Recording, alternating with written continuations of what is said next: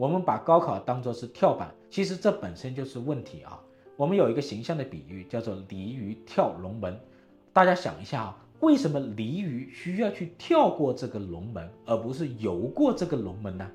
原因其实很简单啊，墙里和墙外它这个水啊不是自由流通的，所以这个水不是自由流通的话呢，这鱼就没有办法自由的游过去，而是需要跳过去。正常情况下呢，一条鱼往上游，它逆流而上，通过自己的努力是可以往上游的。但是呢，如果这个河里设有很多大坝，一层一层的大坝，那么这个鱼就没有办法自由的往上游啊，那怎么办？只能跳上去，用跳板跳上去。那么高考就是鲤鱼跳龙门的跳板，它实际上呢是一种筛选机制。各位舍友好，欢迎来到清河直播间，我是清河，今天是第十四期，我们一起来聊一聊高考这个话题。六月份是高考季，今年将近有一千三百万考生奔赴考场，考生人数创下了历史新高。同时呢，今年高校的毕业生也达到了一个历史新高，达到一千一百五十八万人。就当前的就业形势、经济形势来看，现在这一代年轻人和家长其实都是非常不容易的。一些家长担心孩子能不能上到一个好的大学、好的专业，而另外一些家长呢和学生呢又担心大学毕业之后能不能找到一份好的工作。所以每一年的高考啊，都是中国社会一年一度的大事，整个社会都在关注高考，为高考让道。当然，每个人的关注点有所不同，有一些人担心孩子能否考上好大学，有一些人在思考孩子的一个专业上什么样的大学，在哪里上大学，还有一些人关注自己的孩子该如何培养，如何教育，如何才能够应对这一种高考的一个压力，还有一些人在思考这一种教育体系的利弊。所以啊，这一期我们讲的内容会比较分散一点。我作为两期来讲，前面这一期呢，我从经济学的角度去解读高考这种制度，它的一个利弊，它的问题出在哪里，需要怎么去改进。下一期呢，我主要讲三个具体的问题：考生如何选专业，在人工智能时代如何避开一些专业，然后呢，我们该如何度过一个有意义的大学，如何上好大学，最后呢，我们的孩子。尤其是这个孩子还比较小的这个家长，该如何培养自己的孩子？高考呢，在中国社会是一种非常特殊，也是非常重要的一种制度，一种选拔制度。高考确实改变了很多人的命运，很多家庭的命运，所以呢，它承担一个非常重要的跳板角色。我们来看一下，很少国家他会那么重视一场考试，为了这一场考试。很多孩子、很多家长、很多家庭都准备了十来年的时间，大量的孩子把自己的童年、青少年都集中在学校的知识学习和备考上，最终呢，为了这一次考试能够考好，同时呢，家长呢也在为孩子的这个考试付出了大量的心血、时间、金钱和精力，还包括陪伴和耐心，可以这么说啊。高考呢是一种资源消耗极大的一种竞争模式。我们到底是在学习知识呢，还是在考试呢？表面上其实我们是在学习知识的，但实际上呢，我们是在什么？在考试，一直在备考。你看，老师就会跟你们说，你们平时的测试、月考都是在查缺补漏，最终呢，希望这些问题不要在高考上出现。最终的目的还是高考能够考好。越是到初高中，越是在应付高考。当你考完试之后呢，你再想想，你到底学了什么知识呢？我们学到了什么思维方式呢？是不是感觉有一点空虚？除了语文、英语、数学一些工具之外的东西，我们还学到了什么？或许呢，我们也学到了一些，但是呢，我们花费了太多的资源、太多的时间、太多的成本在上面。但是没有办法哈，这就是高考这种制度。大家是不是觉得有点奇怪呢？为什么那么多孩子、那么多家庭、整个社会都倾注那么多的资源放在这么一场考试上？高考为什么那么重要？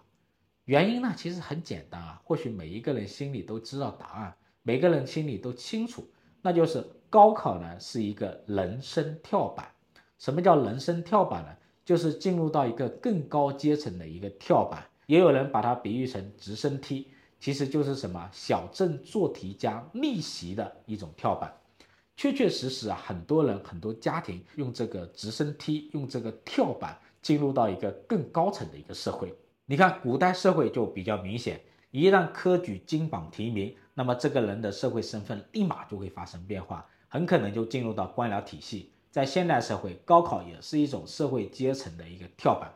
比如我们六零后这一代人，高考呢其实是非常不容易的。他们从小接受的基础教育是很差的，甚至没有太多的机会上学。他们高考的录取率也是非常非常低的，只有百分之几啊。当时考上大学就相当于今天考上九八五的大学。但是呢，一旦他们考上大学，他们的社会地位就会发生根本性的变化。当时呢有工作分配，大学毕业之后呢，直接进入体制内公务员和国有企业。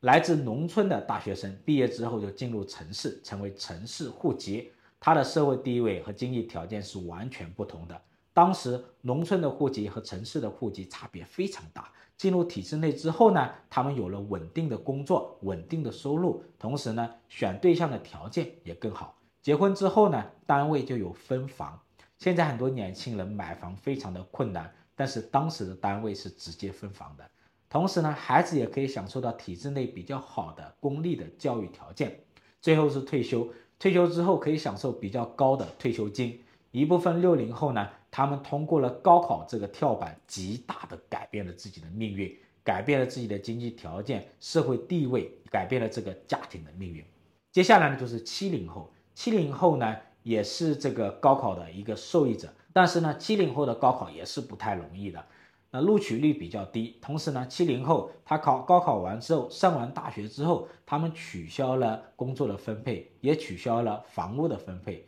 所以相对来讲的话呢，没有那么多公共的福利。但是呢，七零后遇到了中国经济增长最好的时代呀，他们大学毕业之后，社会上是非常需要他们这一类人才的，不管是外资还是比较好的国有企业，还是私人企业，都需要他们。同时呢，在那个时代，他们有着非常好的一个创业条件、赚钱的机会，他们可以自己出去创业啊。比如说学英文的去做外贸、去做出口制造业这一类的，七零后赚了不少钱。还有学计算机的赶上了互联网时代，你看现在很多互联网的大佬其实都是七零后，在那个创业比较好的时代，这一类的七零后的大学毕业生容易获得财富自由。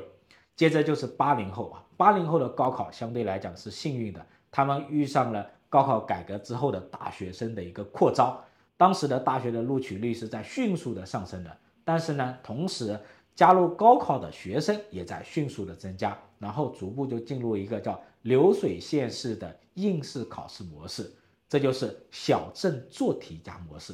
所以八零后上完大学之后进入社会呢，就业的竞争压力也是比较大的。但是呢，二幺幺九八五以及读了硕博的八零后，还是改变了自己的命运。他们能够在社会上获得一个比较好的一个就业机会，社会上的竞争力也比较强，一定程度上呢，获得了进入公务员体系、体制内编制内的这么一个机会，还有大型国有企业啊、互联网企业啊、互联网大厂、外资企业这样一个竞争的一个机会。很多八零后，很多小镇做题家都是通过高考来改变了命运。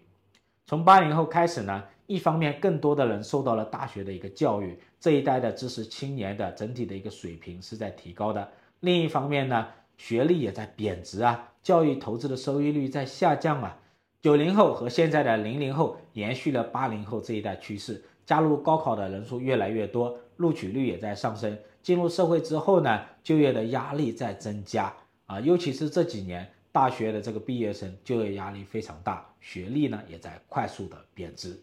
总结起来呢，高考经历了这几十年、这几代人之后呢，它逐渐变成了一个比较别扭的制度。一方面呢，高考它是很多人、很多家庭，尤其是普通条件的一个家庭的孩子改变命运的一个跳板。另一方面呢，现在的大学生他的就业压力越来越大，竞争压力越来越大，这种跳板的作用呢，似乎没有以前那么大。也就是说，我们经常说的投资教育收益率是在下降的，成本太大了，消耗的资源太大了，但是收益不够高。我有一个同学啊，他从小就是学霸，从本科到博士都是名校，博士是北大毕业的，现在在一个高校里教书。前段时间他跟我说啊，现在的房价这么高，很努力呢也不好买房子，那感觉呢，读了这么多年的书，最后呢，没有达到自己想要的一个预期。而且呢，现在啊，普通家庭的孩子考上大学的难度越来越难，就是寒门呢难出贵子。高考啊，拼的就是智力、毅力、家庭资源。智力、毅力呢就不要说了。那现在呢，越来越重视家庭资源。就城市的中上产的这个家庭呢，他有比较好的条件给孩子上更好的一个学校。比如说买买得起学位房的家庭，那么好的学位房，它公立教育的这个条件就比较好。然后是课外辅导，一定程度上也可以提升这个孩子他的一个高考的竞争力。相反，普通家庭，尤其是农村出来的普通的家庭，他能够利用的一个教育资源就比较少，那高考的竞争力呢，可能就会下降。但是呢，越是普通的家庭，越是农村普通的家庭，他越依赖于高考这一种跳板啊。那么这一种机制来改变自己的命运，改变家庭的命运啊，所以呢，从他们的角度来讲的话，越需要重视教育，越需要重视这个考试，而不是放弃教育，放弃这个考试啊。那么到底问题出在哪里呢？那为什么这个社会的这么多资源都倾注在这个跳板上呢？接下来我们就来探讨高考这个问题。高考这个问题啊，其实我们也是我们的教育体制的改革的一个问题啊。我们把高考当作是跳板，其实这本身就是问题啊。我们有一个形象的比喻，叫做鲤鱼跳龙门。大家想一下啊，为什么鲤鱼需要去跳过这个龙门，而不是游过这个龙门呢？原因其实很简单啊，墙里和墙外它这个水啊不是自由流通的，所以这个水不是自由流通的话呢，这鱼就没有办法自由的游过去，而是需要跳过去。正常情况下呢，一条鱼往上游。它逆流而上，通过自己的努力是可以往上游的。但是呢，如果这个河里设有很多大坝，一层一层的大坝，那么这个鱼就没有办法自由的往上游啊。那怎么办？只能跳上去，用跳板跳上去。那么高考就是鲤鱼跳龙门的跳板，它实际上呢是一种筛选机制。什么样的筛选机制呢？它是一种智力筛选机制，通过考试的方式筛选出不同智力层级的人。然后智力更高的人呢，获得了这个跳板的机会，进入到一个更高阶层。所以呢，这个问题在哪里呢？在于社会的流动性上。一个社会如果它的水是自然流动的，没有一层一层大坝的，那么它的这个鱼就自然的可以通过游的方式啊进入到不同的一个社会阶层。如果这个社会是固化的，那就需要跳板。整个社会，尤其是普通家庭，需要把资源集中在这个跳板上。希望有一天能够鲤鱼跳龙门，那么接下来怎么解决呢？其实就是打破固化，增强社会的流动性。只有流动性的社会，才能够实现多元的社会，才能够激发人的一个天赋的一个多样性。反过来，人的天赋的多样性呢，又能够创造更多元的、更丰富的一个社会。在教育这个领域啊，有一个非常核心的一个问题。也是一个常识性的问题，那就是尊重和激发人的天赋的多样性。但是呢，高考呢，它只有一个标准来筛选人啊，这其实就是有悖于人的天赋的多样性。高考就是一个标准，那就是考试方面的智力。在这一方面呢，考试智力比较强的孩子呢，他的优势就非常的明显。这一类的孩子进入到幼儿园开始，整个社会的资源几乎都往他身上倾斜。优质的学校、优质的教育、优质的教育资源、优质的老师都往他身上倾斜，然后从小到大呢，他都非常有自信，因为所有的孩子啊，所有的老师都在夸赞成绩好的孩子，还有家长，别的孩子的家长也都在夸赞成绩好的孩子，然后呢，他高考也可能比较顺利，进入到名校或者九八五，毕业之后呢，也就有比较大的机会进入到企业。大企业、国有企业，还有这些体制内，所以啊，不管是哪一代的考生，考试天赋比较好的孩子，在高考这个体系当中啊，他就有比较大的优势，实际上是吃了高考这种制度的红利。但是呢，拥有考试天赋的孩子，拥有学术研究天赋的孩子，他的比例呢，只不到百分之十，也就百分之几。那么剩下百分之九十多的孩子怎么办？具有其他天赋的孩子怎么办？比如说，拥有运动天赋、艺术天赋、演讲天赋，他们在高考这种体制下，他是没有优势的呀。剩下百分之九十多的孩子就是比较吃亏了。更重要的是，在这种体系下呢，这一些拥有其他天赋的孩子啊，他的天赋根本就发现不了，也得不到培养，白白的就浪费了。这就出现了教育资源的一个错配，天赋的浪费，伤害了人的多样性和创造性。那么，中国能不能像美国一样，充分发挥孩子的这种天赋的多样性，让能够学习的人去考名校，去从事学术研究，让能够打球的人去进入 NBA 联盟，进入这个橄榄球联盟、棒球联盟，能够唱歌的、能够跳舞的去从事艺术事业，人的天赋的多样性得到充分的发挥，它依赖于一个非常重要的一个条件，那就是社会是流动性的、自由宽松的、多元化的。如果这个社会的限制太多，流动性自然就很差，也就不会有多元化的社会。比如说，如果把唱歌跳舞认为是不务正业，认为是不得体的，那么艺术市场自然就会萎缩。一个多元化的社会才能包容和吸纳、激发多样性的天赋。比如说，假如中国有发达的足球市场，就能够激发很多人去踢足球；中国有发达的篮球市场，就能够激发很多人去打篮球。如果中国有发达的音乐市场、演艺市场，它就能激发很多人去唱歌、去学艺术。那么这样子的话，这一些人多样性的天赋就能够得到充分的发挥，就不需要挤到高考这条路上，不需要挤到名校这条路上，不需要挤到学术研究这条路上。所以啊，人的天赋的多样性和社会的多元化，它是相辅相成、相互促进的。一方面呢，我们要去改变高考这种单一的应试体制，要发现人的天赋，要培养人的多样性的天赋，多样性的天赋的发挥，才能创造出丰富的商品，才能创造出各行各业各类市场，这叫新供给创造新需求。另一个方面呢，打破社会的流动性的屏障，鼓励发展市场，鼓励发展多元化的市场，鼓励发展各行各业的市场。只有各类的市场，各行各业的市场得到自由充分的发展，人的多样性的天赋才能够在市场里得到充分的施展。实际上呢，也只有自由市场的充分的发展，才能够打破社会的流动性的固化。最近这三百年，自由市场得到充分的发展，打破了古代社会的阶级固化。欧洲的城镇里的手工业者和商贩打破了。城邦贵族建立的这种等级社会制度，那我们最近这四十年经济快速发展，市场快速发展，很多人通过在市场里挣到了钱，改变了自己和家庭的命运。哈耶克就说过一句非常经典的话，他说啊，只有金钱会向穷人开放，但权力则永远不会。所以啊，总结起来还是要大力的发展和促进市场的一个发展。市场的多样性、社会的多元化和人的天赋的多样性是相互匹配、相互促进的。市场的一个流动性可以打破社会的流动性的固化，反过来呢，我们又要警惕遏制市场的发展，来维护社会的流动性的固化。当然，教育改革的内容呢还有很多，比如说公共投入的教育资源应该更多，人口即使在减少。教育投入的资源应该更多，同时呢，还要打破什么学位房制度，然后让教育资源更加平衡，让普通的家庭能够接受到同等条件的公共教育。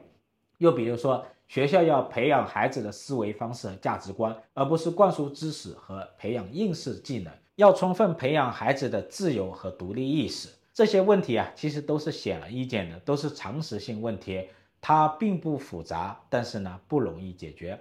接下来就下一期我会讲一些更加具体的问题，关于高考一些具体的问题，比如说如何选专业，以及在人工智能下如何避开一些专业，还有一些孩子比较小的这一种家长，那么该如何去培养自己的孩子呢？我也只是分享一些经验，好吧？谢谢大家。好的，本期清可直播间就到此为止。觉得我们的视频好的话，可以点赞、关注和分享给我们的朋友。